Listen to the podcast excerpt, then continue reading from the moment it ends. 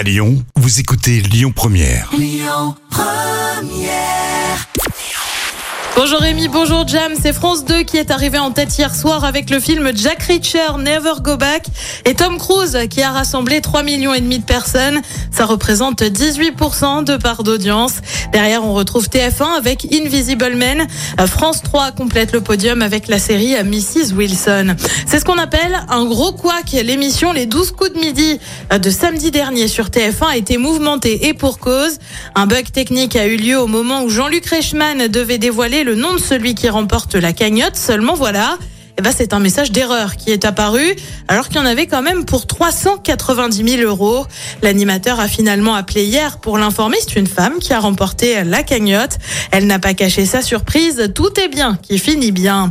Et puis, mauvaise nouvelle pour les fans de NCIS. NCIS Los Angeles va s'arrêter après la saison 14, annonce faite par la chaîne CBS.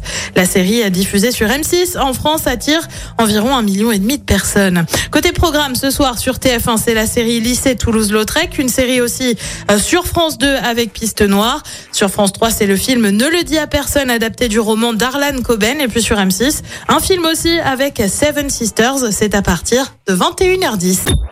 Écoutez votre radio Lyon Première en direct sur l'application Lyon Première, lyonpremière.fr et bien sûr à Lyon sur 90.2 FM et en DAB+.